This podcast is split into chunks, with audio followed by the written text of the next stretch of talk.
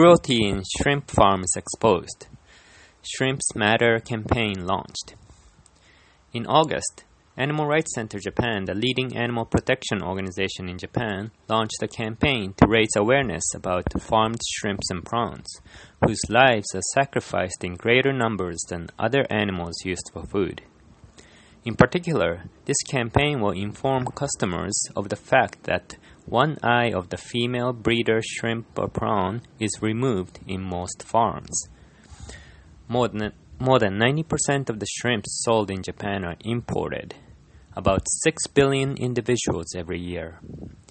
80% of them come from Asian countries such as India, Vietnam, and Indonesia. And almost all of them are farmed. In these farms, typically, the young female shrimps and prawns get one of their eyes cut off with forceps, or the eye is sliced open with a razor and the inside squeezed out with fingers, all without anesthesia.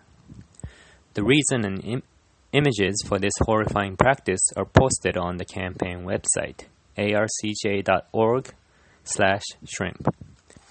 According to an awareness survey commissioned by ARCJ, three out of four people in Japan think that shrimps cannot feel pain. However, it has been scientifically proven that crustaceans feel pain. For example, in Australia, a company that was cutting the lower bodies of lobsters alive was convicted. According to the same awareness survey, after learning such information, more than half of the people want to avoid shrimps from farms that cut off the eyes and want the certification criteria of aquaculture certification labels to include the condition that shrimps are from farms that do not remove the eyes. To avoid shrimps from farms that cut off the eyes, practically one must reduce shrimp consumption.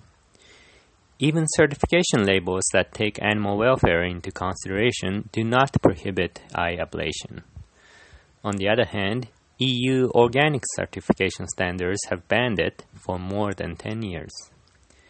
Seajoy, one of the largest producers of farmed shrimps in Latin America, has been breeding without eye ablation since 2016 by improving the breeding environment.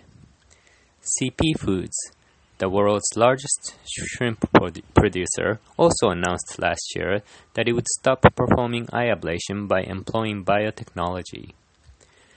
This campaign will raise awareness of the current situations of farmed shrimps and prawns through posters, online advertisements, and street activism throughout Japan, and encouraging encourage reducing consumption of farmed shrimps. In January of next year, we plan to commission the awareness survey again to measure changes in awareness and opinions among people in Japan. The campaign activities through January 2022 will be funded by the International Animal Protection Organization, Compassion in World Farming International. Compassion in World Farming is the organization that has successfully led the EU's End the Cage Age initiative to abolish caging of farmed animals.